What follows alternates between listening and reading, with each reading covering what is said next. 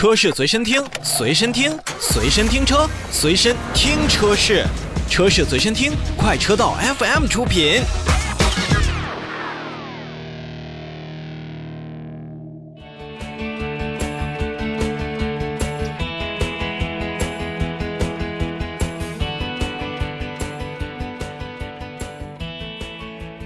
说完了一汽大众以及奥迪的召回呢，我们再来看看宝马汽车的召回的一些公告。那么决定呢，在召回2011年9月7日至2016年4月30日期间所生产的部分进口车型批次和车型的数量比较多，大家要好好听一下。首先是宝马的一系，有 116i、118i、120i、125i，以及二系的 218i 和 220i。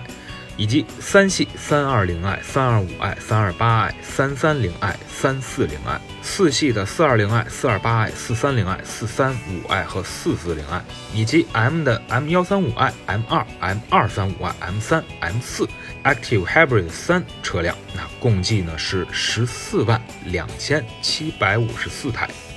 那么，由于供应配件儿的问题呢，三系车型的召回活动呢是在九月六号开始的，其他的召回活动要等到十月二十九号才进行实施。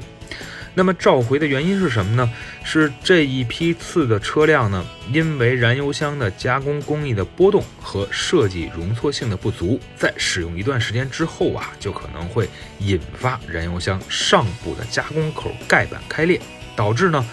车辆在加满燃油时可能会发生燃油泄漏，存在安全隐患。所以，宝马中国呢也是将